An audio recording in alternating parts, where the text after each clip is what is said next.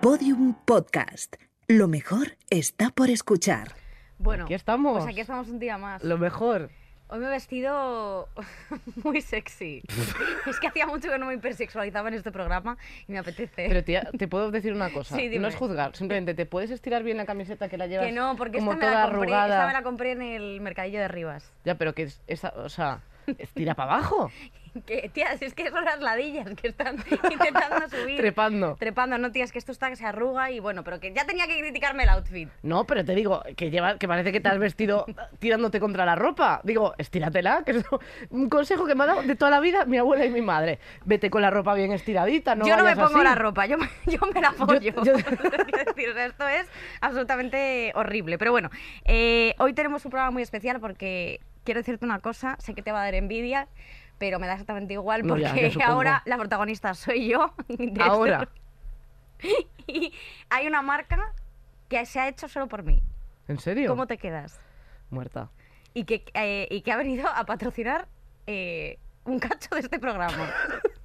Y, y estaré contentísima de cómo lo estás contando. Cuéntame. Pues sí, porque es, es Ah, es esta caja que tengo aquí desde hace un montón de rato. Victoria. ¿De quién es esta marca? Evidentemente mía. ¿Tú crees que es tuya? Hombre, esto lo han hecho por mí.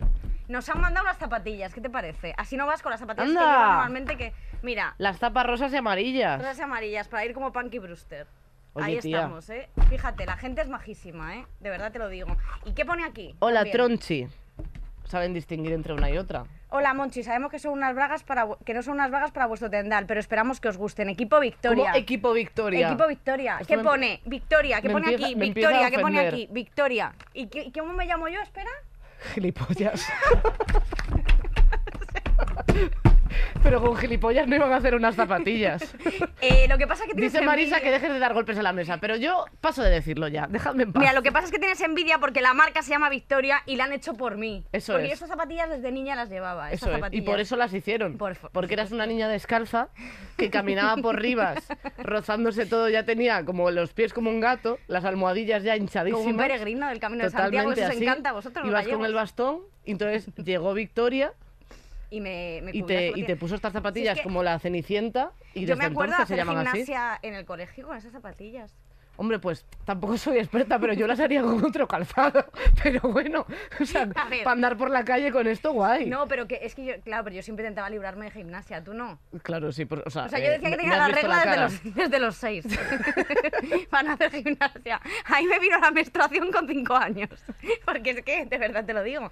Eh, Pues tía, yo también quiero, yo también quiero unas, unas marcas que, que tengan mi nombre o qué. Si es mucho bueno, más pues bonito. pídeselas a Victoria, a ver si te las manda. ¿Qué hago? ¿Qué, que, que se cambie el a mí, nombre? que es- que es mi empresa. Pues dame unas zapatillas con mi nombre. Pues la semana que viene a lo mejor te doy una sorpresa. Bueno, Ahí queda el hype. Ahí queda el hype que está Muchas la gente. gracias, Victoria. Gracias, Victoria. Eh, además, joder. Mejores zapatillas, mi, pero mejor mi talla, estos colores que nos encantan, muy fans. Muchas Sí, gracias. joder, además las podemos poner para el show porque siempre vamos con las mismas, que las mías ya huelen Bueno, porque las tengo metidas en una eh, bolsa. o sea, hay- y, hay nada, una- con- y tengo calcetines de todo, o sea, me quito los calcetines y los meto en esa bolsa, entonces hay un Lo montón sé. de calcetines sucios. Convivo con esa bolsa. Es fuerte esas zapatillas Sí. que llevo, ¿eh?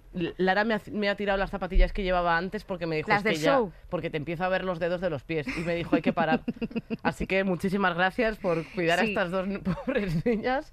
Eh, ¿Sabes lo que, pasa? Que es que siempre vamos muy mal vestidas tú y yo. Sí, yo veo sí, que a la sí. gente le importa. Mira, veía a Inés Hernán, por ejemplo, el Eurovisión y todo esto, su maquillaje, su tal, todo, y nosotros siempre vamos hechas un cuadro. Sí, es verdad que hay que... No estamos teniendo tanto éxito, por eso fíjate lo que te digo, ¿eh? Sí, yo también lo creo, ¿eh? Porque la gente busca en nosotras una persona en la que fijarse a la hora de vestir. Sí, Sí, la sí, verdad es que totalmente. pero ahora mismo no, no se lo estamos dando. Pero bueno, da Nos igual. cambiaremos el outfit pronto. No, no perdáis la ilusión. Sí. Vamos a presentar a la invitada Buah, de hoy. es que estoy muy contenta. También le han pedido mucho. Esta temporada estamos teniendo solo los hitazos que se, que se han pedido mucho también, ¿eh? Porque esa temporada llevamos Que ha temporada... coincidido que nos apetece también a nosotras. Hombre, a ver, por supuesto, evidentemente. Pero es verdad que también hace que a Susi la dejen de dar por el culo en redes sociales. Porque no para, no para, no para. No para, no para, no para. Pero, pero además, joder, que estamos súper contentas porque es una, es una chica majísima, súper, súper inteligente, Sí. que tiene un discurso increíble, que ha revolucionado las redes sociales, porque anda que no impurria, pero Hombre, ella ha venido ves. a dar un poquito de luz dentro de toda la De esta amalgama, la, amalgama, la, amalgama de, la amalgama de ratas. ha nacido ella como la rata reina y maravillosa que es Mara de Croquetamente. Oye, por favor, esa presentación. Muchísimas gracias. No, pero es verdad, ¿eh? porque en las redes... Has acabado llamando la rata, eso sí. No, pero me ha gustado, me ha gustado. A ver, pero rata reina. Sí, es que además me he imaginado siendo una rata con corona. Te, te quiero, verdad, me ha gustado la imagen. Tengo que Como decirlo. entre todas las ratas, la rata del churro. Totalmente. Sí, y que además verdad. viste increíble, porque es verdad que has Jo, es subido el nivel ya- estético aquí. va, ¿eh? Bueno, ella va siempre muchas gracias. No, gracias por esa presentación. Encantadísima de estar aquí con vosotras. Me hace mucha ilusión. Joder, tía, Qué pues a nosotras mucho más. Porque además, tú ha- haces de todo. Tú eres, eh, cantas, actúas, pintas, Pintas. escribes poemas, todo haces bien. Es la reina del pop. Sí. Sí soy. Ya era hora de que, de que lo supierais. Soy yo. No, no. A ver, bueno, sí, soy artista multidisciplinar, hago un poco de todo. Supongo que es un poco ser una buscavidas, ¿no? Al final te vas cogiendo un poco a todo y al final pues ahora Pero también hay que tener talento así. para todas las cosas. Que Bueno, hay gente que bueno. se apunta en todos los epígrafes, pero luego no. En tu caso en todas sí. las extraescolares. Claro. No, sí, bueno, pues eso, me dedico, soy actriz de musical, entonces pues también canto y ahora pues estoy en redes intentando hacer un lugar más bonito, ¿no? En las redes que como decías, pues bueno, hay un poco de todo. Para los que no te conozcan, las que no te conozcan, que seguro que habrá muy poca gente, pero para, para las que no, ¿tú qué haces en redes sociales? A ver, mi cuenta es de divulgación y activismo, sería, es activismo gordo. Lo que hago es defender el tema de la autoestima, de la salud mental y hablamos de gordofobia, pues para hacer un poco de concienciación en la sociedad, que creemos que hay mucha desinformación todavía. Y también hablo de TCA, de trastorno de la conducta alimentaria. Entonces es, es que es como muchas cosas, concretamente, porque luego yo aparezco haciendo el tonto, te quiero decir, hay un poco de todo, ¿sabes? Pero, pero me centro un poco en eso, en esa divulgación. Mm. Es que eso es muy guay. Es que es increíble. Eh, animamos a la gente a que empiece a, a bichear el Instagram de Croquetamente mientras ponemos la cabecera del programa. Venga. ¿Te parece? Vamos. Venga, dale, Marisa.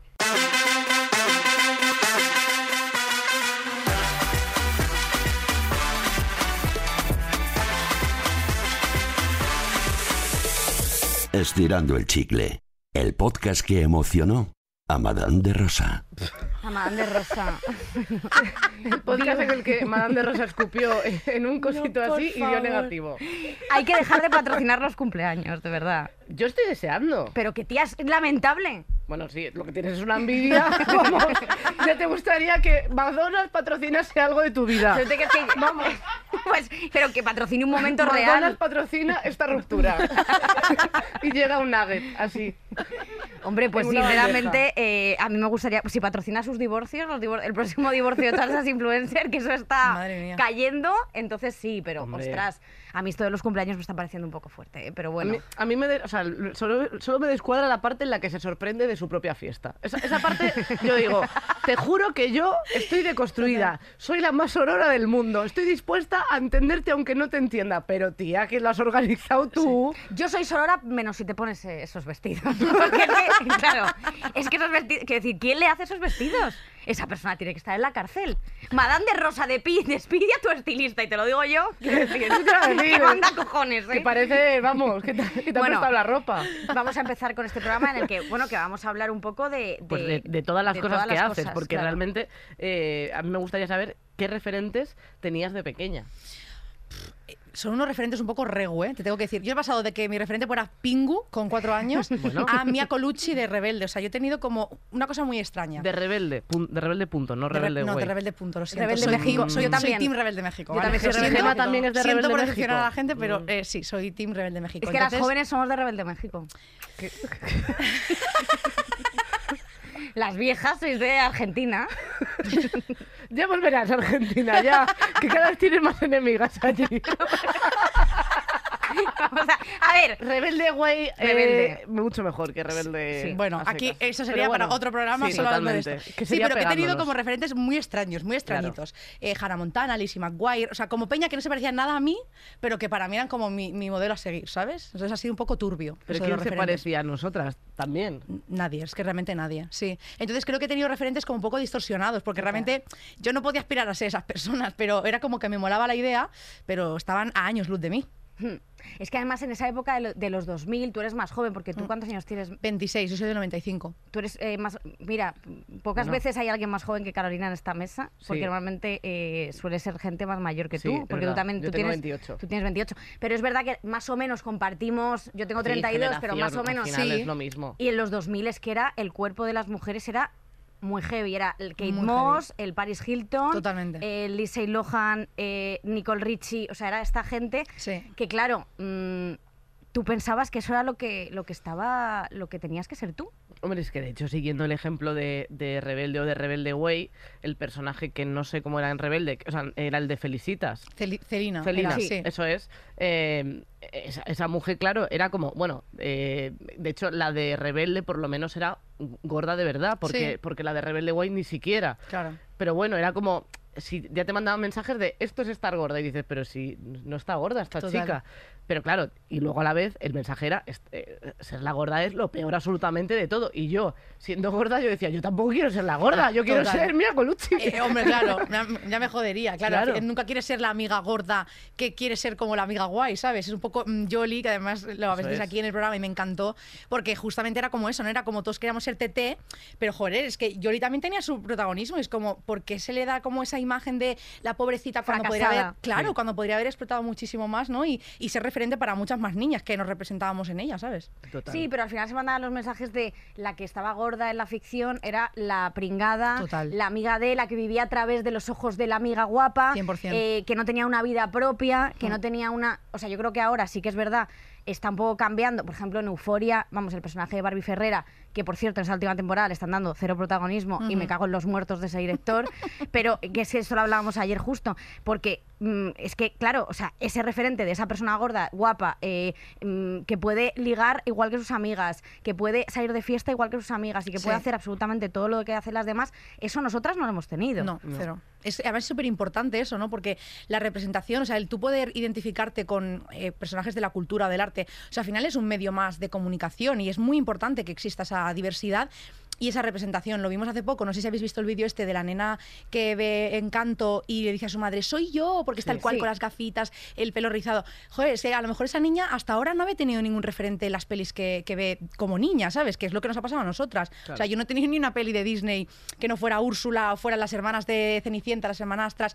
¿no? Nunca tienes como un personaje en el que te identifiques. Y es súper importante que en el arte y la cultura también se haga, se haga eso, ¿no? Sí, sí, delgadísimas, súper blancas, súper rubias, pero largo, liso, Total. no sé qué, o sea, como que todo era prototipo de... Yo me aferraba a la parte de rubia, que ni siquiera yo era tan rubia de pequeña, pero decía, bueno, eh, yo soy la rubia, no me Sí. o sea, no, no cuadro en nada más de todo eso, esto, pero ¿no? yo soy la rubia. Bueno, eso es Menos verdad, mal, eso es pero- Yo no tenía ni es eso. no podía ser ni la rubia ni siquiera. Es, es jodido, es jodido. ¿Tenéis Y- algún sí. recuerdo de alguna película o serie que sí os sintieseis identificadas? Buah. Mm, así a priori. No, creo que, la, creo que la primera vez que me sentí identificada con alguien fue con la prota de This Is Us, imagínate. O sea, Que eso- que eso es de ahora. O sea. ¿sabes? Por toda esa cosa de querer adelgazar y tal. O sea, creo que nunca en positivo no me he sentido representada en nada. O sea, para decir, ay, mira, justo es la historia de mi vida, tal. No, pero porque es eso, al final ni contaban mi historia, ni me sentía reflejada en cuanto a fisicalidad, ¿no? O- o nada. Entonces, lo primero creo que fue esa serie, porque hablaba de esa realidad, ¿no? De querer adelgazar a cualquier precio, de querer encajar, de sentir que nunca vas a gustar. Y era como, ay, mira, mira, la entiendo. Esto sí, aquí sí que me puedo sentir representada, ¿sabes? Total. Y aparte es como que lo que los mensajes un poco que nos han mandado es como que tienes que estar en constante cambio. Total. Que nunca estás bien. Exacto. Eh, siempre hay que dar otro paso más. Mm. Nunca, nunca, nunca estar a gusto contigo. Que eso es un mensaje súper capitalista, porque al final es como te estoy vendiendo la emoción de que no estás bien Total. para que alcances la felicidad con otras, porque ya no se venden productos ni siquiera, ya se venden como sentimientos, emociones. Sí. El siguiente paso del capitalismo más, más repugnante, Mm. que es como, venga,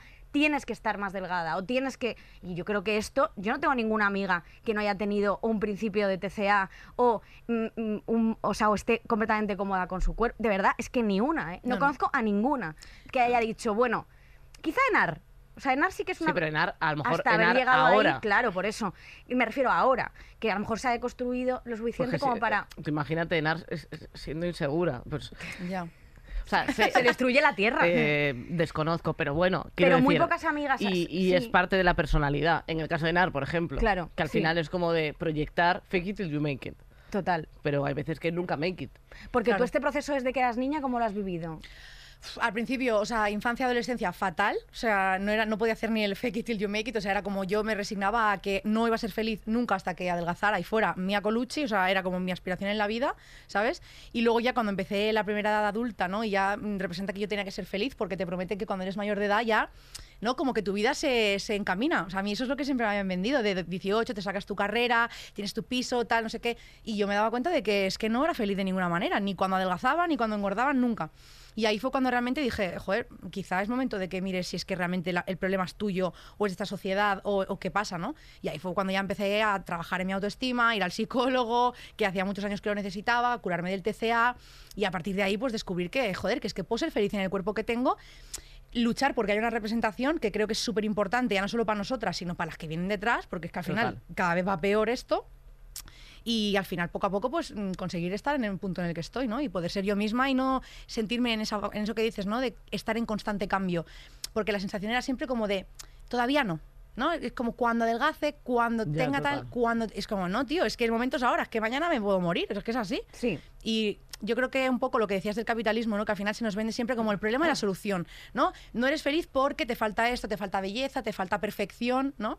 Y, y al final es como darte cuenta de que no, de que hoy importa y hoy tienes que trabajar en ti misma y, joder, y, y estar bien con, con quien eres, ¿no? ¿Pero tú crees que está peor la cosa?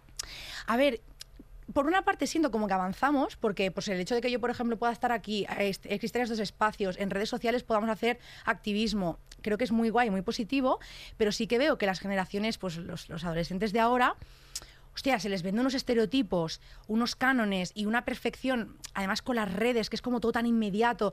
No sé hasta qué punto los valores que están recibiendo les van a favorecer en la edad adulta, ¿sabes? No, las niñas súper hipersexualizadas, eh, las relaciones como tóxicas, el maltrato, como que hay cosas que, no se está- que están normalizándose, creo yo. Y eso es lo que me da un poco de miedo. Y de todas formas, o sea, tú decías ahora, eh, ha mejorado porque estamos haciendo cosas en redes, eh, has venido aquí, no dejamos de ser espacios de internet. Total. ¿Qué quiero decir? Que porque podemos hacerlo, o sea, hacemos este programa, vale, ahora estamos dentro de Podium Podcast, pero lo empezamos en internet Mm. con total libertad y se sigue subiendo a internet con total libertad. Sí, o sea, como que realmente hay partes de los medios, o sea, que es al final, pues eso, la radio más tradicional, la televisión y demás, en los que tampoco existe esa diversidad. O sea, y las series que, en las que te buscas esa diversidad, em, a lo mejor no, salvo excepciones, no son españolas las No.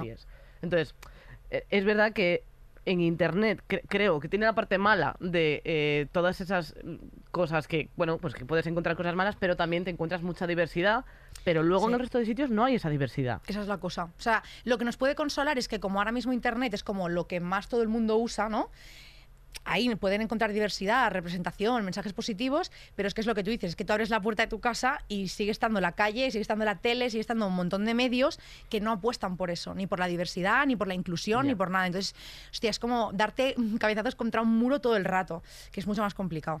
Y tú además siendo Sí. actriz, porque claro, tú además eh, te- decides, mm, no sé en, en qué momento de, de- de tu vida, que te Mm. quieres dedicar a esto, que encima es un, es un lugar en el que el juzgar está a la orden del día, porque para otro trabajo puede que también te juzguen por tu físico o por demás, pero justo en el mundo de la actuación, eh, a la hora de, por ejemplo, los castings, las, cuando ves como el anuncio del casting, es tan fuerte, o sea, te- como de, yo qué sé, se busca, se busca actriz negra para mm, Sí. tal, actriz gorda, o sea, como y por ejemplo las blancas no, no lo explican o las Sí. delgadas tampoco a Sí. veces, ¿no? Es como de esa, esa característica que tiene que ser fuerte enfrentarte a los castings. ¿Tú cómo, cómo has vivido todo este proceso? A mí me encanta cuando ponen se busca chica esbelta, ¿no? Porque es como que lo dejan ahí, esbelta. Bueno, ¿qué es esto? eufemismo, ¿no? Sí, ¿no? Esbelta. Ahí te lo dejan y tú ya, pues tú interpreta, ¿no? O sea, como ya tú dale vueltas a qué es esbelta. Y tú pensando, a ver, ¿soy esbelta?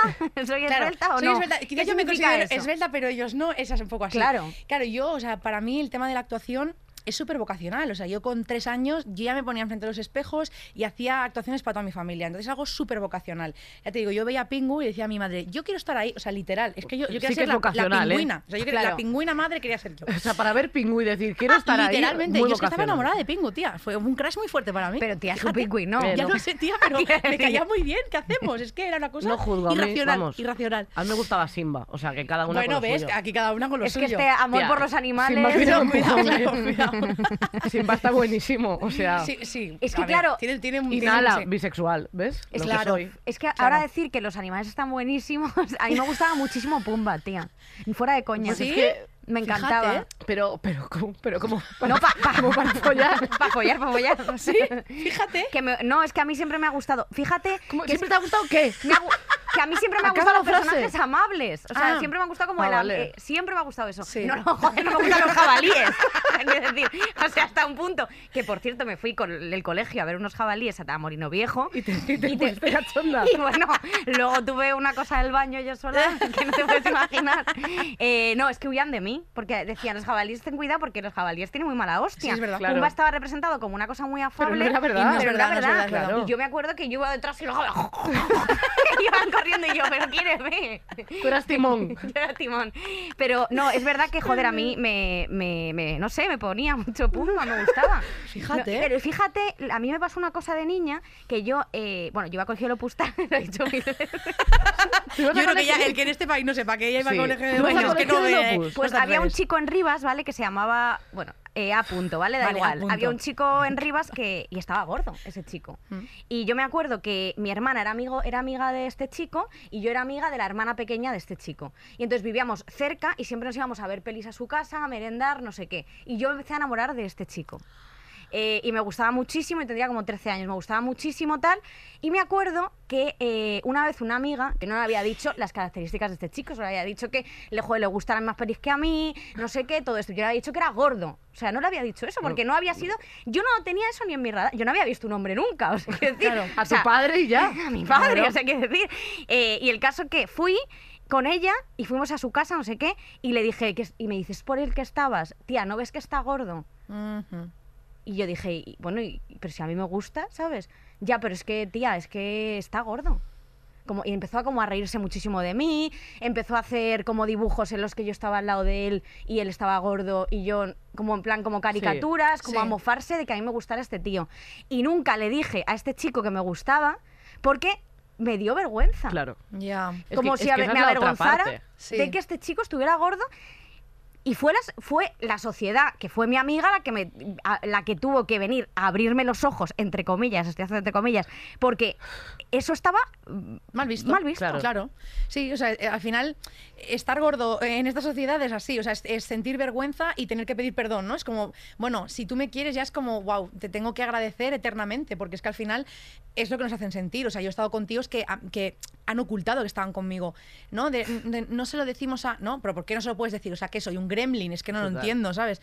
Entonces al final te das cuenta de que es como ese miedo a que se rían de él. Hay dirán. tíos que los consideran menos tíos por estar con gordas. O sea, yo Eso estuve es con un chaval que era súper normativo, que para mí, fíjate, la vivencia era súper diferente. Para mí era como una tía como yo pudiendo estar con un tío como él. O sea, cuidado. Y para él era como, hostia, claro, es que mm, siendo yo, ¿cómo voy a estar contigo? Joder, y cuando te das cuenta de todo eso dices, mm, porque he perdido, bueno, al cabo del tiempo, ¿no? Porque he perdido el tiempo con una persona que no me valoraba por cómo soy, o sea, que solo me veía por, ¿no? Por ese fetiche o por esa atracción sexual, pero que no se atreven a hacerla pública, ¿sabes? Y eso es muy jodido. ¿Cómo te ocultan en una relación? ¿Qué, qué- cuáles son los pasos para los que tú te vas sea, dando lo- cuenta que eso está ocurriendo? Es que es como muy sutil, porque de repente a lo mejor es, pues si están, lo típico, que están con los amigos, ¿no? Y a lo mejor tú dices, ah, pues me paso tal. No, o sea, como empieza así, al principio dices, bueno, a lo mejor no quiere todavía, ¿no? Porque no es nada serio, presentarme tal, pues no hay problema, ¿no? Luego empieza siendo, pues si vas por la calle, pues no te cogen, o no, o si te haces, no te hacen fotos, no te, como que no te presentan en sociedad, entre Claro. comillas también, ¿no? Y al final eso, tú al principio no lo notas, pero sí que con las caras, con la- los comentarios, O sea, ¿no? Eso. un pozo ahí. Claro, sí, va siendo como poco a poco. Y al principio también es lo que te digo, como tú mm, vives pensando, le tengo que agradecer que invierta una hora eh, de su tiempo conmigo, pues como no le das mucha importancia hasta que ya se hace como muy evidente. O sea, me ha pasado eso de, de a lo mejor ir por la calle, ir cogidos y que vas a alguien que conociera y se separara, pero se separara literalmente, o sea, como de a la distancia que estamos tú y yo. Y es como, pero, perdona. Qué o sea, fuerte. no. Cuando estás mal de autoestima y no te quieres nada, pues dices, bueno, pues es que es lo que me toca porque Claro. estoy gorda. Pero llega Como un que peaje dices, que perdona. que- Sí, sí, es un peaje, es que es así, es tal cual. Es como se siente todo el rato. Mm. Pero es que yo eso lo pensaba, o sea, yo pensaba que, eh, o sea, quien me quisiese como yo era sería la persona porque no podía aspirar a más. Totalmente. O sea, y eso Sí. te lo... Voy a llorar al final. Habla tú. Ostras, tía, pero es que, es- es que yo, creo que nos ha pasado un poco a... Mira, a mí me pasó también en un verano, porque yo sí que tuve... o sea, no voy a decir TCA, pero sí que esta- hubo un verano que me obsesioné muchísimo eh, y con 16 años, a mí me bajó la regla súper tarde, eh, y con 16 años me pasé un verano que solo comí, me acuerdo, gazpacho y melón, solo comí eso. Madre mía. Y entonces cuando volví en septiembre, había un chico que a mí me gustaba, que estaba en un colegio de Rivas. Esto es otra etapa más adelante de mi vida, no era el mismo. Cuando escribas el libro pero también era, increíble. pero también era a punto, también era a punto. Pero ese a lo mejor digo, no, porque es que ese, sí- ese sí que era un hijo de puta. Pero date cuenta de que a nadie le Nadie importa. importa, nadie le Vale, vale. importa. Bueno, a él sí. El caso que, que me acuerdo que yo fui a la piscina ese verano, ese chico me rechazó el anterior, o sea, no quiso eh, nada conmigo, no es que yo lo intentara, pero a mí me gustaba y él como que siempre hacía como que yo no estaba ahí y tal, entre todas las amigas del, del grupito.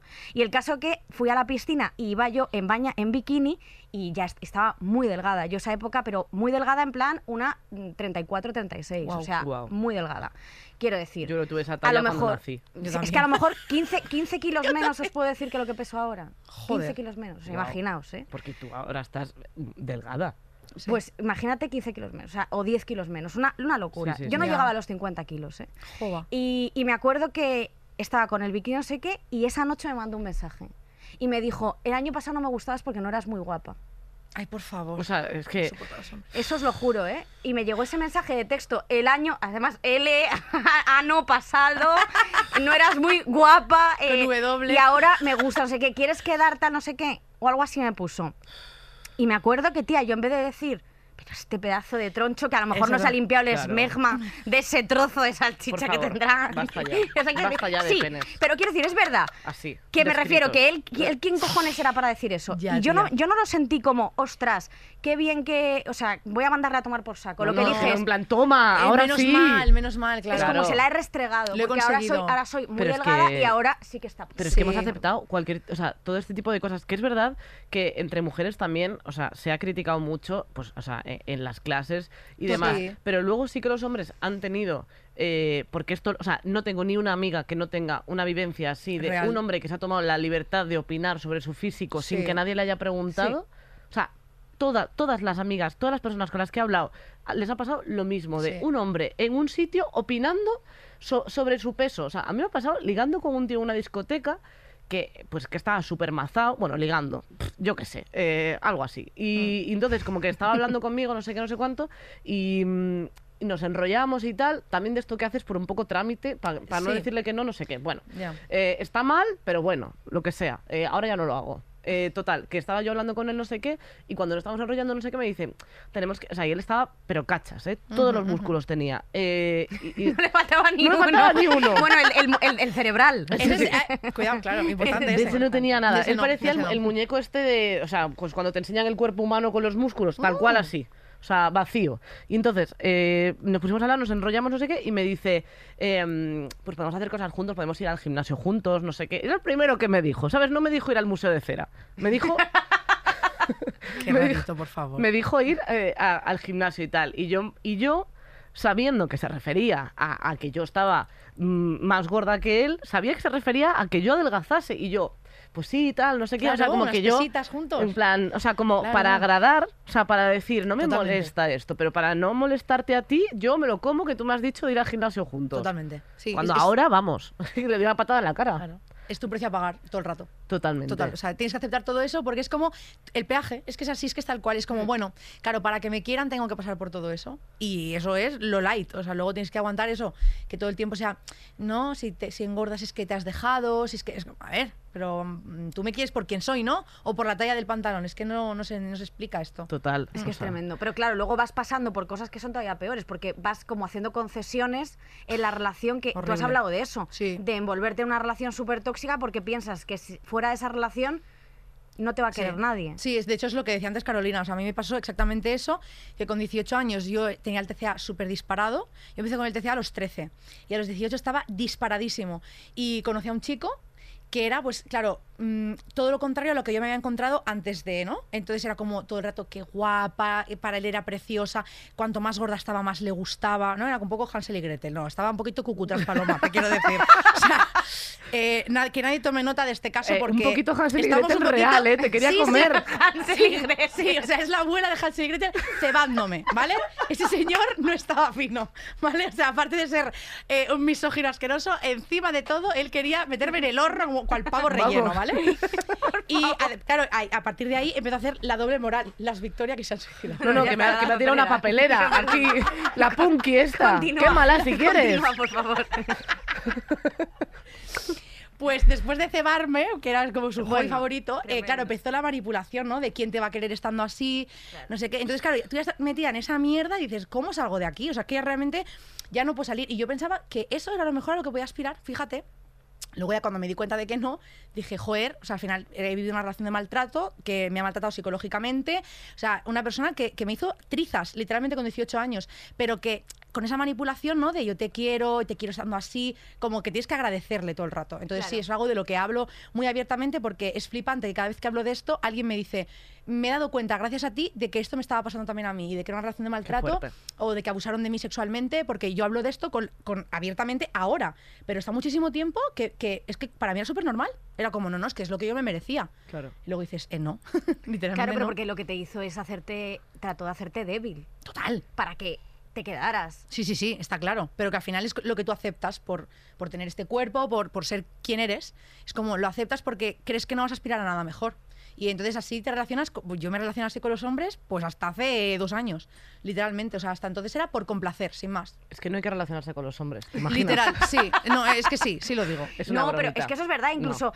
Pero yo me he dado cuenta y que a veces también en lo que es el tema sexo, muchas veces, joder, yo hasta que no he estado con Nacho, yo creo, yo no he estado con tíos en los que dijera, joder, qué bien me lo he pasado. No. Era más, bueno, Lo que toca. que esto pase. que pa- que pase ya pase, y podamos ver Lilo y rápido. Stitch. Sí. Y, sí, porque que tampoco era como una cosa de como ser empático y decir lo que realmente te gustaba, eh, sino lo- todo lo contrario. O sea, como que parece como que había que.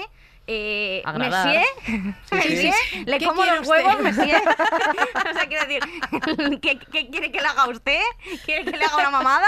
O sea, quiero decir, no, o sea, me refiero, pero que es verdad. Y, y eso sí que. Es que, claro, estamos todas muy tocadas en ese sentido. Sí. En ese sentido, o sea, yo eh, coincido en lo que habéis dicho de que no conozco a nadie, o sea, ninguna tía que no haya pasado por una experiencia así. Por un sexo que realmente no le apetecía del todo, por prácticas sexuales que realmente no quería hacer, por tíos que se han acostado con ellas y no le han preguntado ni siquiera mm, ni- algo tan sencillo como, ¿te has corrido? ¿Quieres acabar? O sea, te, te ayudo. No, hijo, no.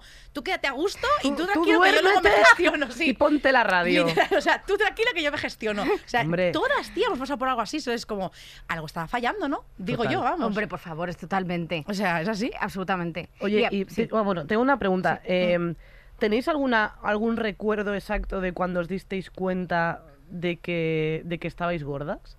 O sea, como en algún momento, porque, o sea, yo realmente a mí me pasaba que yo estaba en el colegio y de muy pequeña yo no era consciente de la diferencia, o sea, de que esa diferencia era importante Hmm. en cuanto a la relación de la gente conmigo. Hmm. O sea, que hasta que no pasó, que creo que lo conté en un programa hace un montón de tiempo, hasta que no pasó que un profesor me sacó la pizarra y para enseñar las comparaciones me sacó a mí y a una chica que era súper delgada y dijo, eh, Carolina está más gorda que la otra chica. Pero qué mierda de comparación es esa, por Sí, sí, favor? la verdad, me aprendí las comparaciones y a cagarme en sus putos muertos, la verdad.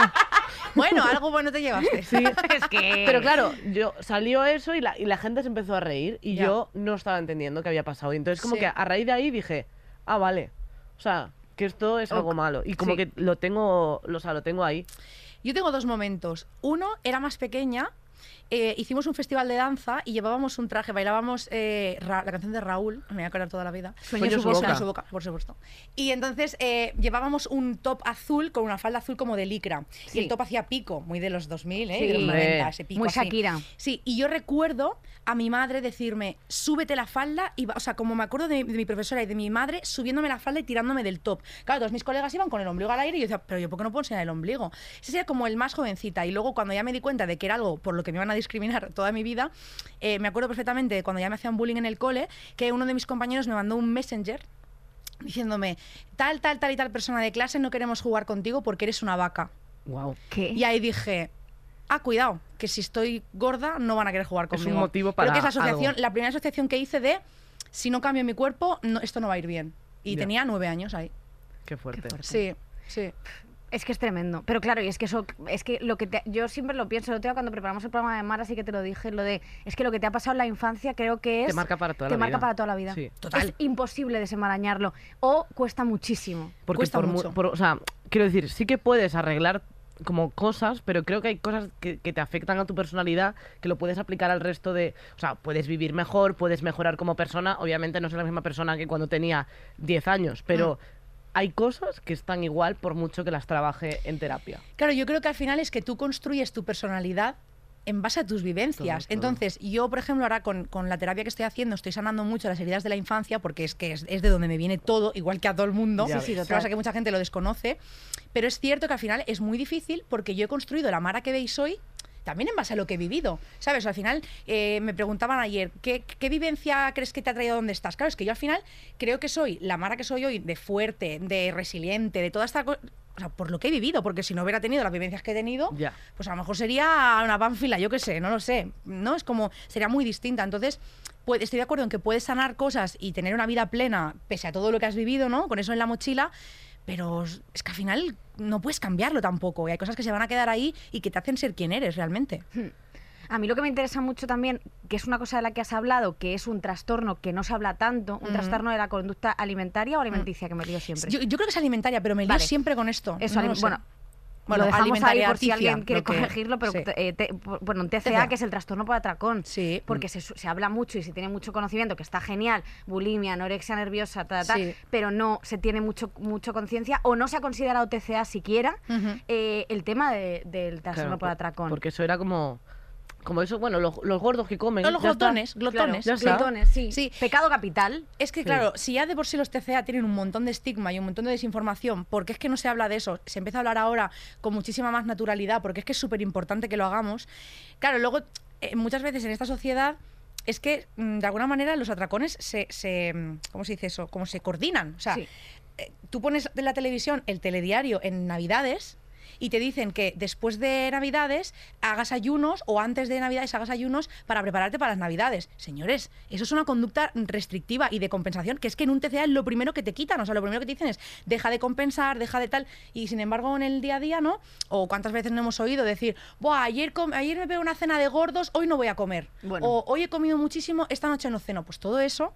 Y al final hay una realidad que es que muchas personas eh, hacen una gestión emocional a través de la comida. Y el trastorno por atracón es el gran olvidado. Porque es lo que tú dices, se, se- se cree que solamente es una cosa de gordos, ¿no? Que es los gordos que de repente comen mucho, pero que hay un montón de gente que también lo tiene y no Y está no gorda. no- o sea, al final sí, es, simplemente que tu, tu gestión emocional va a través de la comida, no tienes otras herramientas para gestionarlo, ¿sabes? Y ese gran olvidado, y da mucha pena porque mucha gente lo tiene, pero como no se habla de él ni se le da la importancia que tiene, pues bueno, no, no tengo un problema. No, joder, si al final para ti es algo que realmente te afecta en tu día a día, es que mereces recibir ayuda y sanarlo, porque es que al final es así, es el síntoma de que algo está pasando dentro. Y es muy peligroso porque además después, te- o sea, es como te pegas el atracón, te sientes mal Claro. y te sientes tan fatal. O sea, en- en- en- yo, yo por lo menos cuando, cuando lo viví, yo no vomitaba eh, después porque se supone que, entiendo que no, o sea, no vomitas No, o sea, el trastorno por atracón es una gran ingesta de comida y ya. Y ya. Y Y, luego sí, mal. la culpa, vergüenza, todo eso, sí, Claro, eso va en pero, pero eso sí que está relacionado con, con la tristeza de tengo un mal día, ¿cómo? Estoy triste, ¿cómo? Claro,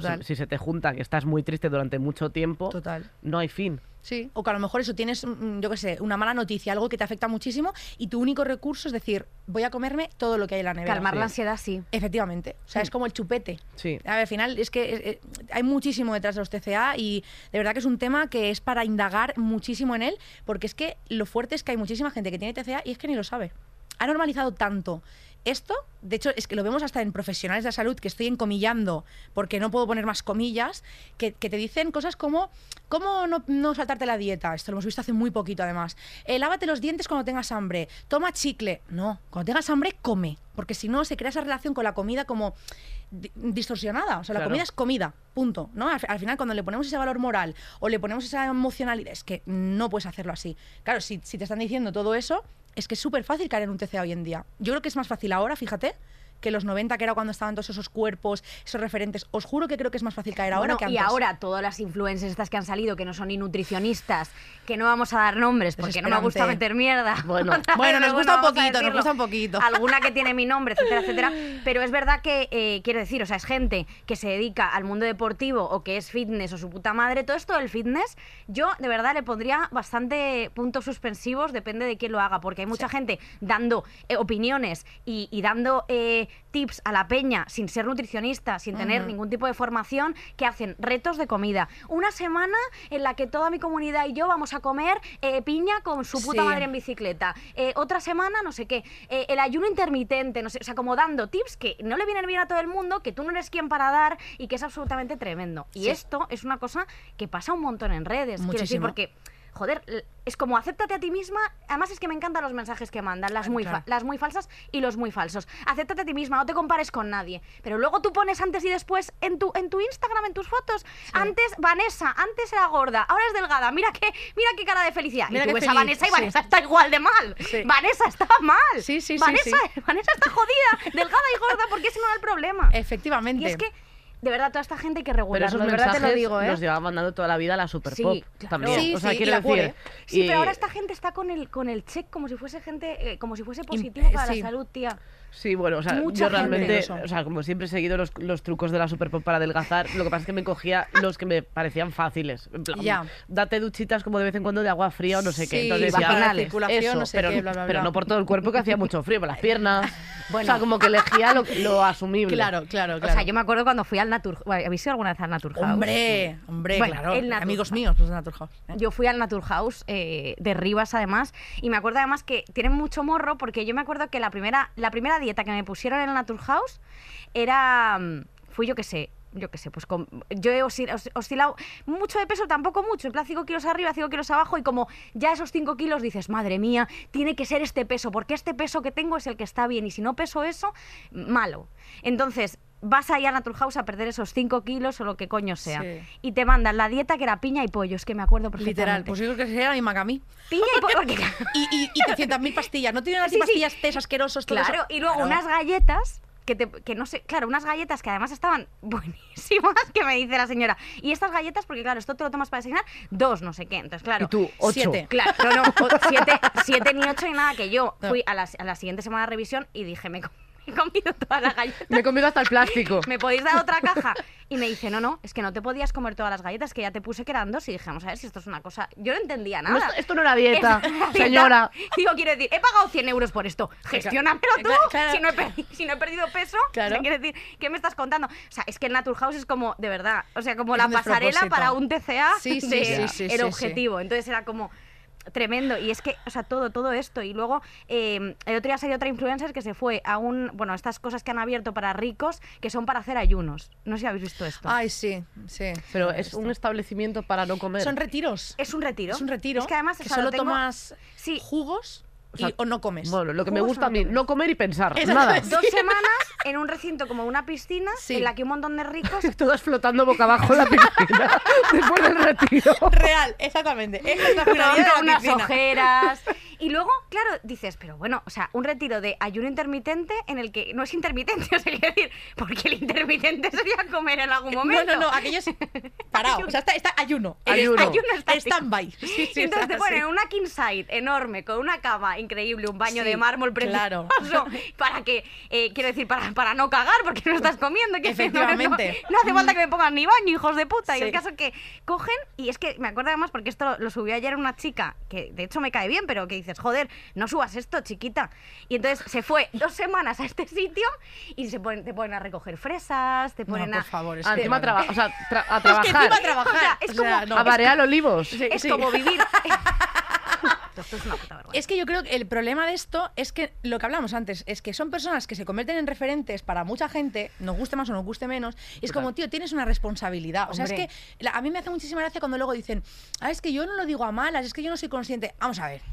Si eres consciente para saber que con un número de seguidores vas a cobrar X dinero por ser influencer, mira como entonces sí que eres consciente de que eso te da un, un caché, Bueno, ¿no? por Pues todos, aquí ninguno somos tontos. Entonces, para eso Bueno, sí, está un poco, pero... Sí, pero, yo sí. pero para dar un mensaje coherente y, y- y ser responsable con lo que dices, tío, para eso no eres, no, no eres consciente de que tienes un millón de seguidores. Hombre, por favor. O sea, tío, tened un poco de cabeza. Es que yo creo que no es tan complicado. O sea, sencillamente tener un poco de cabeza y querer ir más allá de, de tu ombligo. O sea, Total. tú quieres compartir una cosa, tío, pues a veces no lo puedes compartir. O si lo quieres compartir, compártelo de otra forma. O yo qué sé, ser un poco coherente. Pero es que al final hay gente que le da igual, tío. Yo me llego a la conclusión de que hay gente que le da igual ser coherente o no. Y estar jodiendo la salud mental a muchísimas personas. No, y Es es que es súper difícil. sí. O sea, yo, yo a mí me cuesta muchísimo publicar cosas, a veces porque, porque piensas en la repercusión que tiene. Claro. A hecho, nivel global, claro. o sea, es muy difícil, pero por por ejemplo, a mí soy muy fan de tu sección Gordas que hacen cosas. Sí. Es increíble. O sea, es como en el otro lado hay gente como haciendo, hasta siendo capaz de hacer humor con cosas que son más sensibles, pero que también es una parte de... Porque hay veces que incluso si te pones como más a dar la chapa, la gente dice, "Bah, no hay problemas, y que están todos ace- aceptados, toda la gente gorda está aceptadísima, no sé qué, pero si se lo dices así, es como esconder pescado en arroz blanco, ¿sabes? Sí, literal. Esa es el- Sí. la, la conclusión. Sí, o sea, al final, yo por, por lo menos desde que estoy en redes intento ser muy coherente, muy consecuente, que incluso a veces yo siento como que hasta me paso, pero que, que yo estoy contenta con eso, ¿eh? O sea, yo intento siempre ser muy coherente con lo que hago, muy responsable, em, además que está aquí mi repre conmigo y eh, siempre es como, "Mm, ¿a ti qué te parece esto? Dime por favor cómo lo ves, no quiero que mi comunidad se sienta mal con esto, o sea, soy muy cuidadosa. Lo pero porque analizas es lo que, mucho. lo que me gusta recibir a mí. O sea, yo, yo estar viendo todo el rato lo mismo, o personas eso, que no tienen ningún tipo de valor en lo que hacen, o que les da igual decir cualquier cosa, o venderte una cosa hoy y mañana lo contrario, es como, oh, ma, pues no, vamos a hacer las cosas bien. Y gente gorda haciendo cosas al final fue una manera de hablar de gordofobia de una forma súper ácida, que en un minuto intento condensar muchísima información. A veces escuece más, porque claro, es, es como una forma como súper directa que te lo lanzo, ¿no? Pero es verdad que me siento más cómoda así que cuando doy chapas. Eh, cuando empecé Sí. con el activismo era muy de chapas. Pero porque yo me, me dejaba llevar mucho por mi, mi fuero interno, ¿no? De es que es normal Veía también. algo, ¿no? Y, y así me ha ido, que tiene una de polémicas que flipas y yo luego me cago en las patas abajo. O sea, yo luego soy, sí que yo soy súper sensible. y Yo luego a mí no me gusta tener conflictos con nadie. Pero también es verdad que, que hay veces que es necesario, ¿no? Y hay que decirlo. Sí, y hay que poner las cosas encima de la mesa y los nombres "Oye, en la por mesa". favor, ¿sabes? Aunque eso te cierre puertas, que sé que me las ha cerrado, pero se abren otras como estas, maravillosas. claro. Pero al final soy coherente con quien soy, ¿sabes? Y hay puertas que no se pueden cerrar si ya estaban cerradas. Que eso también, yo al principio Sí. tenía como muchísimo miedo a veces de decir cosas en el programa, no sé qué, y luego digo, pero que Pues eso está cerrado. Exactamente. O sea, Entonces, vamos. al final, esa sección me gusta hacerla por eso, porque es como una forma de, de plasmar. Son situaciones que yo misma he vivido. O sea, todo lo que plasmo ahí son vivencias que he tenido como persona gorda y- o, o vivencias que me comparte mi comunidad, ¿no? Y me dicen, ah, pues me ha pasado esto tal. Digo, Buah, esto tiene que ir a un gente gorda haciendo cosas. Y es brutal porque lo haces y un montón de gente se siente representada. Dicen, oh, a mí eso me ha pasado, o conozco a tal persona, se etiquetan entre ellos, mira, esto me lo has hecho tú, no sé qué. Y es como, hostia, ves ahí, ¿no? Que la gente toma muchísima conciencia. Y eso claro. me encanta, tío. Eso me encanta. Porque además tú has hablado mucho, tú hablas mucho en, en gente gorda haciendo cosas de eh, lo que te dicen en las comidas familiares, Total. ta, ta, ta, no sé qué, porque tú sí que has hablado mucho de que en tu familia está mucho la cultura de la dieta contigo. Totalmente, sí, 100%. O sea, de hecho, al final, todo esto pues son mami issues, ¿no? Y al final todo esto viene de la familia, viene de, de- de cómo he crecido, de cómo me han educado. También viene de que al final cada uno lo hace lo mejor que sabe, Hombre, a con ver, las eso herramientas está que claro. tiene. Está claro que al final, pues mira, ya suficiente teníamos con estar vivos todos los días, ¿sabes? O sea, yo entiendo que eh, todos lo hicieron como pudieron, ¿no? Y como supieron. Y, mm, y al final es importante porque mucha gente, eh, con el tema de la familia también hay como mucho, ¿no? Mucho mito, la familia solo hay una, familia nunca te va a fallar. Bueno, no, a ver, la familia son personas, antes de ser familia, la pueden cagar porque somos humanos, ¿no? Mm, y, como y ya es Chenoa. como Chenoa, y escucha, todos la podemos cagar en algún momento. Entonces yo he hablado mucho de eso porque la gente se siente súper representada en eso también. Y dicen, hostia, pues mira, yo no sé cómo parar, por ejemplo, comentarios de mi familia súper gordófobos. Las navidades, por ejemplo, son una época horrible para muchísimas personas. Sí, horrible. Hasta que tú no seas fuerte y sabes decir, por favor, no hablemos más de eso. Pues lo aceptas porque es lo que crees que te toca aceptar, ¿sabes? Claro. Y dices, no, claro, como estoy gorda, pues me toca aceptar que mi tía Puri, cada vez que me vea, me diga, a ver cómo te has puesto, a ver cómo te echas novio, bla, bla, bla. Pues no, a tu tía Puri le puedes decir, oye, tía Puri, ¿por qué no vamos a hablar del tiempo, no? Hablemos de otra cosa que no sea mi cuerpo. Hablemos de tus muertos. tía Sí, Puri. hablemos de, así, hablemos de ti, ¿no? Pero claro, hay un trabajo hasta llegar a eso. Entonces, lo intento, no- es que intento normalizar mucho todos esos temas, igual que con el TCA, con la gordofobia, todo esto, hacerlo muy muy llano, ¿sabes? Para que todo el mundo le sea accesible. Porque creo que son cosas que nos pasan a todos de una forma o de otra, no Total. siempre con la gordura. O sea, hay veces que tu familia te hace comentarios pues con, con tu sexualidad, con lo Sí, que lo de sea. echarte novio. Claro, y es como, oye, ¿podemos parar de hablar de esto? O sea, no es tan complicado, ¿sabes? Ya. Es así. Y además a la gente que le importa cómo estés. Es que quiero decir, o sea, es como una obsesión de, eh, de cómo está, de cómo, de cómo estés. Quiero decir, o De sea, opinar de algo que no te han preguntado. Empezamos por ahí. Sí, sí. Pero yo me acuerdo, sí que me acuerdo en plan de las mujeres de mi familia, toda la puta vida a dieta. Toda la puta vida dieta. O sea, quiero decir, mi madre siempre, ah, pues es que tal, o, o como que iba como su vida conforme a, a los kilos que habías ganado, que habías perdido. Es como un tema de conversación constante. O sea, quiero decir, constante. No pueden de- parar, no pueden parar. Es constante. Y esto Sí. es una cosa como claro, que al final pues se va recibiendo tal, aparte de los medios, que evidentemente, o los anuncios de televisión, os- todo, es que todo, todo está como conformado para que te sientas mal y te sientas que estás gorda siempre. Total. O que te sientas que no eres suficiente siempre. Pero, pero que es así, o sea, quiero decir. es que Yo no- tengo una última pregunta antes de que entre eh, Patri. Vale. Eh, porque das clases, o sea, das charlas en los institutos. Mm.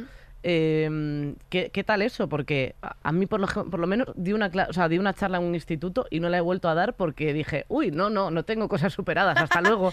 Pues fíjate, para mí, para mí es súper sanador eh, dar las charlas. Menos en mi instituto, que no iría nunca. Ah, bueno, yo es que ese O sea, solo iría a, una a quemar un preguntaron- contenedor, sí, pero alguna vamos. vez me preguntaron, ¿irías a tu colegio? Y dije, no. Ya. O sea, me da pena por toda la gente que esté ahí, pero no volvería a pisar ese instituto en mi vida. O sea, ni aunque me dijeran es el único sitio al que puedes ir. O sea, no iría, te lo juro. Total. No iría porque, o sea, lo pasé tan mal y hubo tan poca responsabilidad por parte de los adultos de allí que es como, no iría. A Pero en el colegio no hicieron nada cuando tú... Cero, cero unidades de ayuda. Si algún profesor mío ve esto, Es saludaciones. que no, es que no se, no se nada, implica. o sea, nada, ni cuando dije que tenía un TCA, o sea, cuando dije que tenía un TCA, mi tutora en ese momento me dijo, ¿y tú cómo lo haces para vomitar? Porque yo a veces bebo mucha agua para vomitar. O sea, ese era el nivel, 13 ¿Qué? años. Sí, o sea, mi tutora, que era la persona en la que yo tenía que confiar. ¿Tu tutora era Ilenia? O sea, eh, que... Puede ser, puede ser, prima de Ilenia. No, eh, o sea, también tenía un TCA. O sea, es que, ¿no? Es, como, se banalizaba muchísimo con esto. Claro, guau. Entonces no hicieron nada. Me hacían un bullying tremendo en el instituto. Pasaban de mí olímpicamente. Dije abiertamente el TCA, tampoco me ayudaron. Entonces, para mí fue un infierno. Hasta que salí de ahí me fui a hacer bachillerato a otro colegio. Para mí fue un infierno. Y en, el- en la primaria, que fue donde empezó todo, las primeras que me hacían bullying eran mis profesoras, te quiero decir. O sea, yo el primer insulto que recuerdo era mi profesora de tú cállate, que no vales para nada, eres una charlatana, cállate. Todo el tiempo era así. Pero Entonces, que te lo hicieron las profesoras. Sí, sí, sí. O sea, yo, mi primer traumita con ese tema del bullying Madre no mía. fue por mis compañeros, fue por- mi profesora. Pero es que lo peor es que éramos 25 en clase y cuando nos juntamos para charlar de esto, todos estamos igual de traumados. Y teníamos nueve años, tío. O sea, y estábamos a cargo de una persona que se dedicaba a hacernos la vida imposible. O sea, literalmente. Entonces, para mí es verdad que es muy sanador el tema de las charlas porque yo me siento súper reflej- reflejada en ellos. Entonces, hago muchas dinámicas con ellos de que para, para como darle la vuelta al bullying, ¿no? Y hablamos, pues hacemos dinámicas de que se tienen que decir cosas positivas, toman mucha conciencia de que les cuesta mucho decirle algo bonito a otra persona. Y la verdad es que me encanta porque creo una conexión muy fuerte con ellos. O sea, al contrario, para mí es de verdad que es súper sanador. Y de hecho, de momento todavía no hemos arrancado este año, pero estoy deseando que pase porque genero mucho vínculo con los chavales y me pasa algo muy guay, o mu- bueno, es triste, pero a veces guay. Y es que yo llego a los centros y con esas dinámicas enseguida sé detectar el niño o la niña que lo necesita. Y es muy guay porque los profes me dicen, tía, pero si no te hemos dicho, pues que a lo mejor a quién le hacen bullying o quién se siente mal con su cuerpo, ya, pero hay como un aura que compartimos, ¿sabes? Y es súper bonito. Y la verdad que estoy súper contenta de tener esa oportunidad porque es que mm, creo que es como la forma de hacer algo bonito en, en los coles, que es donde yo tan mal lo pasé, ¿sabes? Pues Qué como poner una huella distinta, eso me encanta. Mm. Tía, eres una persona majísima, de Es verdad. que Ay, muchas los gracias, coles es otra, ¿eh? Si hay que organizarse Joder, en pandilla sí. para ir a pegarse con los del instituto. Hay que pegarse con los Te Yo que digo que creo que el los- diálogo madre no, fantasía. no importa. Tío, Desde aquí yo creo que a hostia limpia. Ha- Había, Sí. habría alguno y al- o alguna que habría Sí. que haber recazado una hostia. Ya te digo, anda que no. Muchas veces lo pienso y también digo, "Uf, hostia, aquí bien me hubiera sentado esa hostia si le hubiera dado a tiempo. Sí, Pero bueno, en ese momento no se podía. Ahora las doy de otra manera. Hombre, pues sí. Oye, eh, es a el momento de que eh, entre una persona que ha venido, pues no sé, del supermercado, llega con una bolsa de plástico, Bueno, de verdad, una cómica persona- increíble que es Patricia Espejo. Muy bien, ¿qué tal tú? Patri, el micro. ¿Qué tal? Esto de tener Es que ya Teresa se, ya se estáis metiendo conmigo. Hombre, acaba yo- de llegar. Es que me hace mucho llegar, bullying. O sea, me llaman María Teresa Campos. Pero te lo has dicho tú. soy Soy María- María María- sería María Teresa Campos y entrar así saludando, ¿sabes? Pero no es así. ¿Qué tal, Mara? Muy bien, ¿y tú? Oye, me parece curioso que, o sea, que de 4-4. O sea, me siento súper identificada con todo lo que estáis diciendo. Fíjate. Es curioso, ¿eh? Es De curioso. 4-4, Ya. hostia. Es curioso, ¿verdad? Joder. Es curioso, ¿no? Sí, sí, sí, Bueno, yo te digo una cosa antes de empezar a a hablar. Vea, para- eh, enfoca esta bolsa de plástico que ha traído. El packaging, el packaging. Para que todos se packaging. pueda entender un poquito más, porque eh, la infancia marca... Patri. Perdón. es la primera vez que cojo un micro, pues sí. Se lleva haciendo un 10 micro. años. Es- soy una persona que han cogido de la calle y han dicho, sube a hacer una... se- Te encontramos en el Lefties. comprando comprando unos leggings. Camisetas de tirante. Bueno, os- metí Es que conmigo por la bolsa, mucho, es que no sí. sabía dónde meterlo, pero A ver, para entender un, un poquito mejor todo, he traído esta foto, Oh, Guau. wow. encanto. Patri niña. No, pero me Patri, encanta, me encanta el álbum, esos que se quedan como amarillos ya con el paso del tiempo. Oye, qué monina, pero O sea, guapísima. claro, gu- guapísima. Quiero decir, Es verdad que te podían haber subido las gafas Claro. un poquito para la Quiero decir, foto. yo a mi madre es de, a ver, mamá, no, no me pongan más cosas. Quiero decir, yo he salido así, ¿vale? Hay cosas que nos podemos ahorrar. Hay que tener cuidado con los Es verdad que te han puesto como todos los accesorios. Claro, es de, ¿qué más? Me ha- comprarme una gafa más grande, súbemela. Que me van a hacer la puta foto para. para, para, la- Era para, el la cole. pro- Era para el cole la Ya, foto. no me acuerdo. ¿Era para el cole o para reírse? No lo sé. Por los jajas. Claro, por lo. Es La de, ficha vale, guay, policial. ¿no? Uy, qué entrañable, pero el pelo ese, no sé. Evi- evitar cosas. quiero decir. Evitar cosas. Sí, que sí. traigo otra que está, está muy cutre porque no- estaba en pequeñito y la, y la impreso en la impresora que no tenía tinta. Ay, Pero, Patri, o sea, o sea, eh, por favor. o sea, para quien- Lo del pelo era necesario. quien lo esté escuchando, o sea, en la foto está en blanco y negro a rayas, o sea, porque se ve que no había cartucho, el, No había el tinta y folio no me daba tiempo. está sucio y es un folio de otra cosa, porque ¡Es mierda, ¿vale? A ver, vamos a ver. Pero la te- foto parece, o sea, parece un, un niño, o Es sea, una como- niña. Sí, sí, vale, Todas pero llevaban el pelo largo y a mí mi, mi padre, como me peinaba mi padre, mi madre dijo, pues le cortamos el pelo. Eh, Le pareció una buena idea. ¿Por qué no? Pero, pero ni siquiera se lo cortemos bien. Parece que estás en una rueda de reconocimiento. es que, es muy- es que, claro, digo, es que tengo traumas y luego veo las fotos y digo, hombre, es que claro. Y la gente que está... Y esto en Valencia, ¿eh? que esto también es importante Patri, señalarlo. está sucísimo el folio. Sí, es que ha sido, ha sido largo el viaje. He venido arrastrando, ¿vale? Por las vías del tren. Has venido reptando. Y ya la última. Voy a tapar a, a mi hermano porque él no tiene por qué eh, sentirse avergonzado. Es que está todo sucio, que eso tiene... Tía, es que eso tiene semen. Tía, vivo en una chabola, ¿vale? A ver, ¿dónde vives? Sinceramente. En una, en una cueva. Bueno. Y es, ya está todo sucio. Es que está No todo sé por de- qué, ¿eh? Es Creo que, que- tiene tropezones. Creo que lo dejé encima de la de una mesa. foto parece un pisto.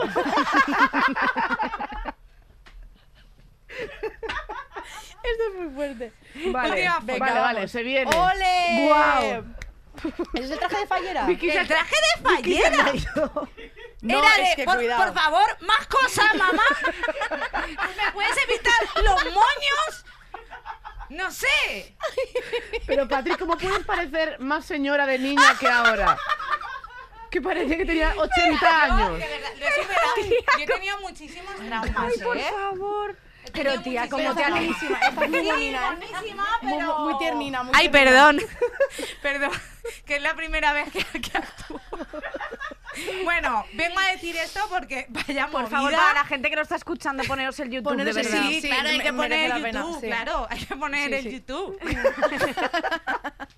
Bueno, esto, una movida. Yo he tenido muchísimos traumas de pequeña que gracias a Dios luego en terapia, porque yo creo que todos estamos tarados por la infancia. Sí. No es de, no, es que un novio hace un año por la infancia. Sí, sí. Siempre. Y eso te marca tanto. Yo voy a contar una cosa que me ha tenido traumatizada años, que gracias a la terapia, joder, he, po- he podido perdonar a mi madre. Mm. No tiene nada que ver con la gordura en este caso. También te la- digo, las fotos que hay son como para... Sí, como ¿verdad? para- Sí, para Pero para que veas que a veces ¿no? tú, joder, eh, bueno, esto, esto vengo a decirlo porque hay que cuidar la salud mental y bla, bla, bla. Pero, hostia, hay que tener cuidado con los niños.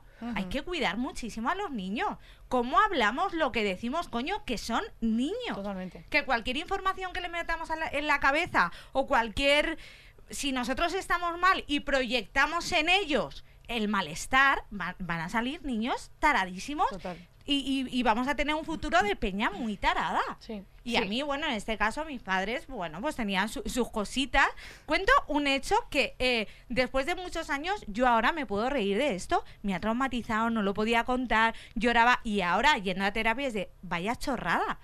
Yo lo viví de una manera, mi madre lo, lo vivió de otra, y me puedo reír porque da un poco de risa. Bueno, yo era una niña así, ¿no? Es que es un Yo punto era de partida esto. Yo era complicado. Y era una niña muy buena, en plan de yo, mi madre trabajaba mucho. A ver, Es que como fueras mala... Yo luego desarrollé mucho mi personalidad, ¿eh? Por ese físico. Eras lindísima, hombre. Hombre, Bueno, entonces, eh, ¿qué pasa? Que mi madre se trabajaba mucho para sacarnos adelante, nos tuvo muy jóvenes y yo era una nena, pues que yo solo quería que mi madre estuviera bien. Fíjate, ¿eh? Y súper pequeñita un día, ella durmiendo, mira, mirad lo que hice. Verás, verás, le ella durmiendo. Y mi madre siempre se levantaba que tenía mucha sed. Y yo, buah, no quiero que mi madre pase sed cuando se levante. Y no se me ocurrió a mí otra cosa que ir a la cama mientras dormía con un vaso de horchata. Porque es valenciana y Claro, ellos beben, no claro, beben claro, agua. y solo no Solo hay agua en. Valencia. Solo y Abres el horchata, y horchata. horchata. Era verano. Y Ah, vale. meterle, eh, mientras dormía, la pajita. ¿En la boca? Pero what the Pero, tía, O sea, con placer Yo nivel lo vi un planazo. Yo dije, mi madre me va a querer para siempre. No veo fugas en mi plan. Mira, mira, mira, mira. tu madre con la pajita en el Tía, esternón. casi claro. la mato. Claro, claro. Mi madre, su imagen era esta niña De fallera. vestida de fallera. Que la querían matar atragantada de noche. Me dio, me dio una con horchata. tía. Claro, ¿qué pasa? Que yo le metí la pajita en la boca y de así no se tiene ni que despertar. Ay, la pobre. Pero ¿y el vaso dónde lo pusiste? Tía, el vaso yo lo mantenía el vaso y yo manito, fui, ¿no? le puse la pajita Claro. y yo ya beberá. Se giró, se le cayó el vaso y ya solo mía. vio que yo le había tirado un vaso de horchata. Claro, claro, claro, claro. Bueno, cuento eso porque, hostia, me ha costado. Ahora lo veo, o sea, lo cuento y me río, pero me ha costado porque era un trauma a la hora de hacer cosas hacia mi madre. No quería, te- tenía un bloqueo Hombre, por esa movida. Claro. es que... Es como querer ser, tela. ser- querer ser cuidadora, ¿no? Y querer Claro, sí. nivel Dios y a nivel Sí. llevarte Sí. la pajita. A eso me ¿sabes? refiero que, joder, que cómo ayuda la terapia y del cuidado que yo he entendido que mi madre simplemente pues se despertó y vio que una niña la quería matar.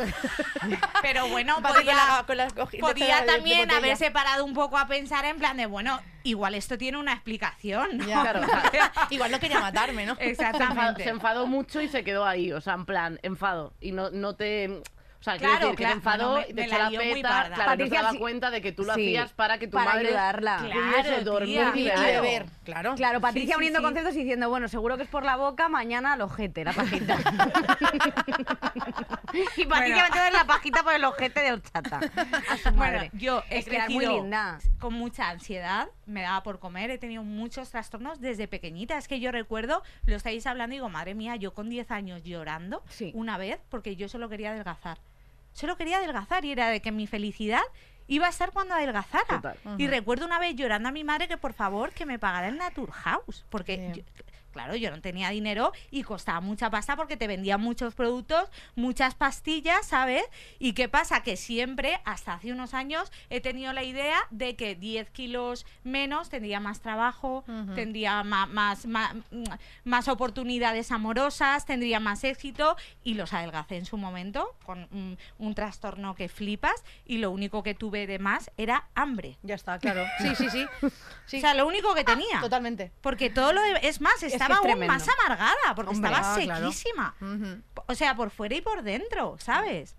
Bueno, y dicho esto, también he hecho mucha culpa a, tía, la publicidad. O Bueno, sea, esto es increíble. Esto es una cosa horrorosa. Esto es una cosa que no nos damos cuenta y a veces yo creo que tendríamos que alejarnos un poco porque yo soy muy consciente de todo esto que digo, pero a veces tú estás comiendo Hmm. en tu casa con tu familia o so- y está todo el rato, tienes que adelgazar y tienes que ponerte tetas y tienes que estar así, si eres rubia ponte morena, todo para sacarnos dinero Todo. todo creándonos todo el rato inseguridad. Yo hay anuncios con los que flipo. Eh, parar el envejecimiento.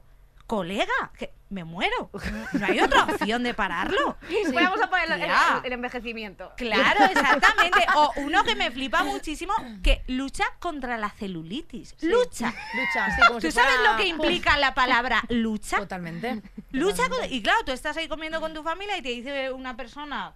¡Eh, eh, tú, zorra! ¡Eh! Sí. ¿Qué haces comiendo? Lucha contra la celulitis. Sí. Pero nos lo hacen a nosotras, a ellos no. No hay nunca un anuncio así de invasivo, en plan de, ¡eh! Tú, tú estás calvo, vete a Marrakech a ponerte pelo. Sí. ¿Qué haces ahí comiendo? Marrakech no mejor a Turquía que Marrakech. Ah, perdona, claro, ¿qué haces aquí? bueno, es lo mismo, ¿no? ¿Quieres, quieres un poco de cúrcuma, puto calvo. Me he rayado, Turquía, Turquía.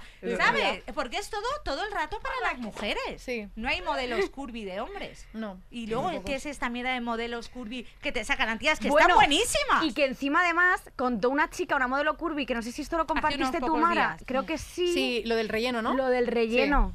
Que realmente como quieren caras delgadas, esto, no, esto lo sabías tú, es muy fuerte. Como quieren caritas de, de, de chicas delgadas caras de Eh, gorda. y estilizadas, pues lo que Esto hacen es que fuerte. cogen a una chica de una talla 38, una tía delgada, Mm. Y le meten rellenos Sí. para que parezca gorda con la ropa, pero claro, la cara Se de una fina. persona con una O sea, que es 36. Eddie Murphy, de repente, haciendo eh, de la... eh, totalmente. Sí, es- es- es- exactamente es esa Eddie persona. Murphy. Eddie Murphy o Robbie Vestido Williams. de la en abuela o como iba el... La Sí. Shadow Fire, eso Ese. es. Exacta- Eso exactamente. es una estafa y un engaño y tendría que ser denunciable porque no me puedes estar vendiendo eh, esto cuando es mentira. O sea, pon tías gordas de verdad Sí. y pon distintos cuerpos que, a ver, no hay ahora que, que matar a la que esté delgada, joder, Claro. que hay tías que están delgadas y ya está, y ya está, ¿sabes? Tiene que haber de todo. Si es que no claro, es queremos que tiene que haber de todo, no me metas o tías que estén buenísimas, eh, delgadas y tías que estén buenísimas gordas. Méteme tías normales. Sí. Y, y luego también lo que nos venden en Instagram, bueno, eh, yo flipé eh, con, cuando me enteré de que Paula Echevarría llevaba peluca.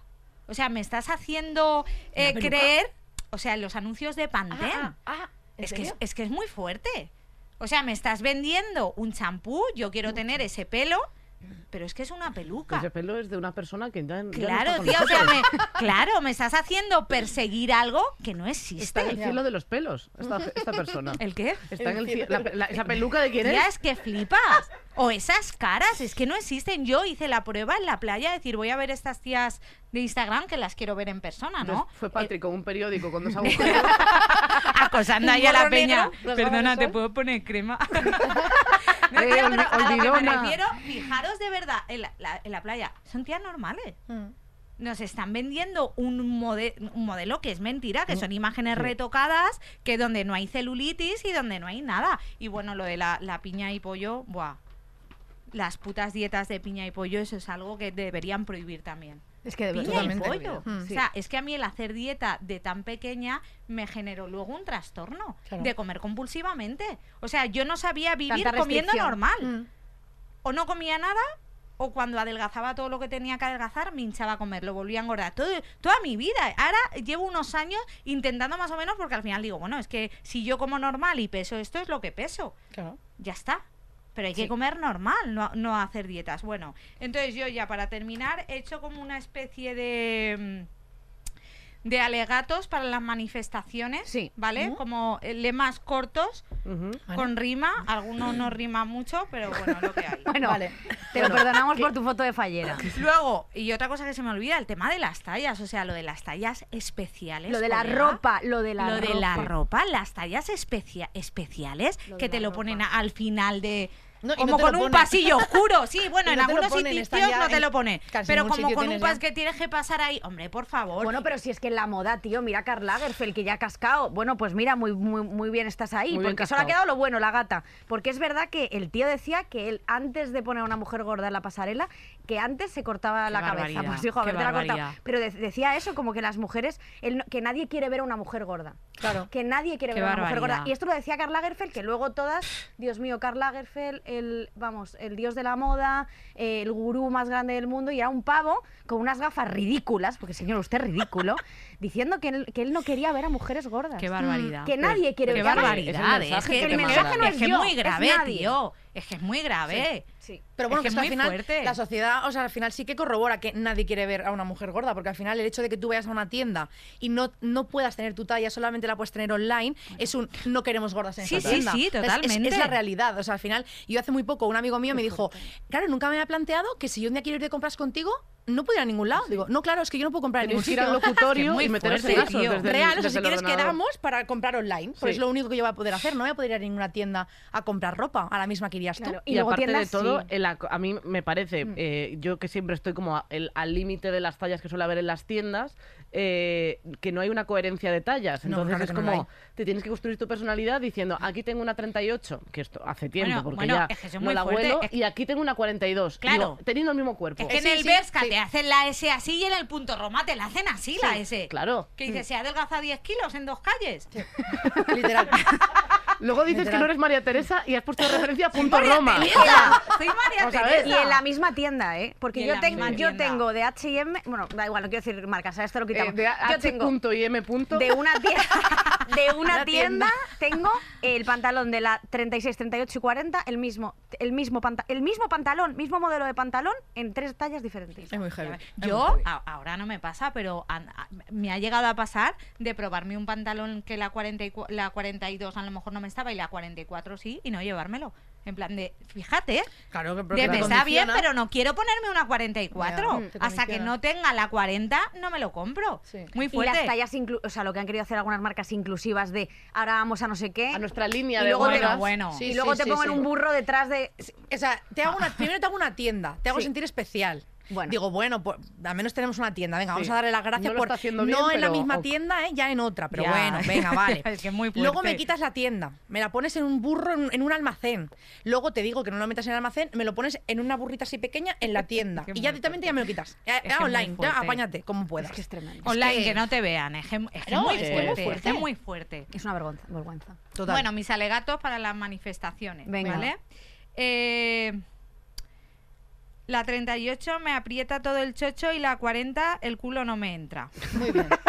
¡Bien! No hace falta tampoco que esto sea este, este, este circo. No, para que, para que sea así como No, no, además lo, lo has, lo has leído con un, Sí, un ímpetu de Que la manifestación. publicidad de tu valla no me influya en mi talla. ¡Ole! ¡Dilo, tata! Esta es un poco más larga. Aquí es que me puse un poco poética. Venga, vale. Si quieres que me depile, injértale mi pelo a un calvo. Porque así mi sufrimiento sé que ha servido para algo. Pero que le, que le injerten el pelo de tu coño, ¿eh? Que- esto es importante, ¿eh? ¿Por qué no lo hacen esto? Y no se tienen que ir a Marrakech. Y además, que te acerques y digas, uy, qué olor a coñito.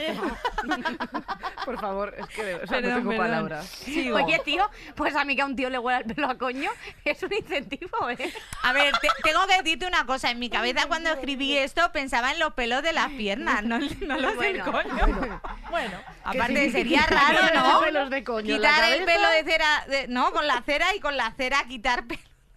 Bueno, bizarro continúa. se está volviendo esto. Sí. De repente. Perdona. Sigo, perdón. Pieles y cuerpos perfectos solo están en Instagram. Eh, ponme mujeres reales, mujeres como yo que como pan. Muy bien. Gracias. Te fuiste cansando conforme ibas. Un poco. Aquí ya iba arrastrando por las vías del tren. para- Se me iban cayendo las fotos. Te iba arrastrando por el suelo. Por favor, de verdad. No me creen más complejos. Tu cintura imposible la quiero lejos. Bien, Esto es un poco canción del verano, ¿eh? Ya. Ahí ya se decía esto en un, en un cartel, de verdad, para una manifestación o la canción del verano. ¿Estaba Juan Magán a tu lado en el tren mientras escribías esto? Mi inseguridad te hace ganar dinero, pero esto va a cambiar. Yo ya no veo el hormiguero. Esto no sé por qué lo Bien. veo. Nos gusta, lo compramos. Y la también. última. No nos vendáis más la moto, que estamos muy bien así. Miraros vosotros al espejo y véndele cosas a tu puta madre. Gracias. ¡Dilo! ¡Dilo, tata! ¡Dilo, tata! ¡Vamos! Bueno, ahora es el momento, de verdad, es que no lo supero, de verdad. Es que eres una persona entre increíble y abyecta. O sea, ha llegado con un folio sucio. Tres folios sucios. Tres folios sucios. Quiero innovar aquí en este programa, hombre. Siempre igual, joder. Bueno, Ay, eh, Mara, Sí. las bragas. eh, es el momento de que nos des bragas. tus bragas. Bueno, es que es una fantasía tener que traer unas bragas a un programa, ¿eh?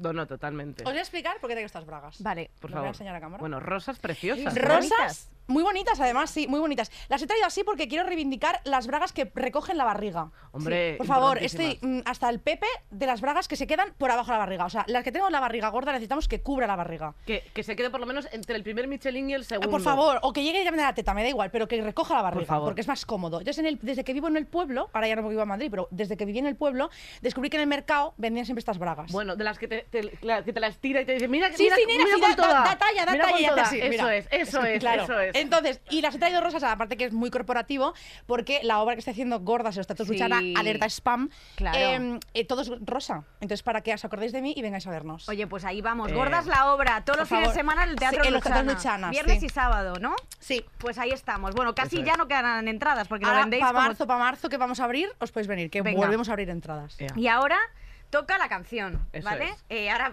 Qué día más vale. frenético, ¿eh? Sí, sí, es que yo ya no puedo más, o sea, emociones de repente. Es que son muchas emociones. A ver, Muchas emociones. yo quiero poner una canción, ¿vale? Pero espérate que es que, siempre acaba claro, el programa así, ¿eh? Sí, es que Nadie se espera este momento. O sea, que no es una innovación. De hecho, Eh, ya vale. estamos en silencio en plan, a ver qué canción pone Vicky. un momento, es que ya no va, es que ya no va. Joder. Es que ya no va, es que otra vez. ¿Quién es María Teresa ahora, eh? ¿Quién es María Teresa? Por favor, es que ya no, que no va, es A ver, que no ¿qué va. pasa? A ver, trae. A ver. Pero no te, ¿qué te pones de pie para recibir más internet? Pero que, que- no estarás mandando un WhatsApp. Que quiero poner la de Paquita, la del barrio. Pues, pues dale. Dale. Pero con letra, que luego no me, no me la sé. Pues pon letra. Que le van a crear un documental en Pon, Netflix. pon lyric. Lyric. A ver, Li. Lyric. ¿Os sabéis esta canción, no? Mal escrito Pues no. está, a priori La no verdad sé que cuál no. es. La, de rata. de dos patas. Hombre, claro que sí. A ver, ¿qué, qué te he dicho? Que no estoy mintiendo, si es que no va. Ay, por favor. ¡Qué A ver si le pega a su vergüenza! cabeza así la cobertura. ¡Qué Me está vergüenza! dejando tonta. Este programa es maravilloso. ha funcionado. De verdad. ¡Eh! Venga, ¡Eh! ya podemos cantar. Esa fiesta. tiene 4G en su cabeza, ya lo sabemos. Esa fiesta loca. Patricia está despedida de este programa. ala, ala, ahora un anuncio. Tía, Venga. has, ti- has tirado, aquí hay basura, has tirado la papelera. Encima hay mazo de basura en el suelo. Del anda ya, ¿Qué del remix? gallo. ¿Qué remix? ¿Qué remitli? ¡Qué remini, qué remini! ¡Otro anuncio! ya voy, por favor, de verdad, lo siento muchísimo. Si es que no va, si es que no tengo la culpa. No, si el gesto es que dejes de dar Ah, golpes en la ah, mesa, por ah. eso están ahora haciendo free así. Pues cantamos esa. Aquí. ¿Os la sabéis? Más o menos sí. Hay que cantarla entera, ¿eh? Oh, Tú que tienes los lyrics. El teleprompter, ¿dónde está el teleprompter con los lyrics? Aquí, aquí, ¿eh? Pero Súbela, súbela. Súbela, canta. Fesio marecho. Que empieza, que empieza. Y si no sale. Maldita sabandija, cuánto daño me has hecho. La balbutiva de la fiesta. Culebra Bueno, muchísimas gracias por vernos. de la vida. Os queremos muchísimo. Te te Gracias Mara, gracias Patri, gracias Vicky, Ay, no, que hay que gracias Susi. Yo voy despidiendo, ¿eh? Rata de patas. Gracias Pecera, os queremos. Hasta la semana que Te viene. estoy hablando Gracias, Podium ti. Podcast, te como los morros. Porque un bicho rastrero, aun siendo el más maldito, comparado contigo, se queda muy chiquito. Esto se está haciendo muy difícil. La vamos a cantar entera, ¿eh? Maldita sanguijuela, hijos de Mariana. Estoy hasta las narices. Esta canción es una mierda, tía. Hasta luego. Todos los episodios y contenidos adicionales en podiumpodcast.com y en nuestra aplicación disponible para dispositivos iOS y Android.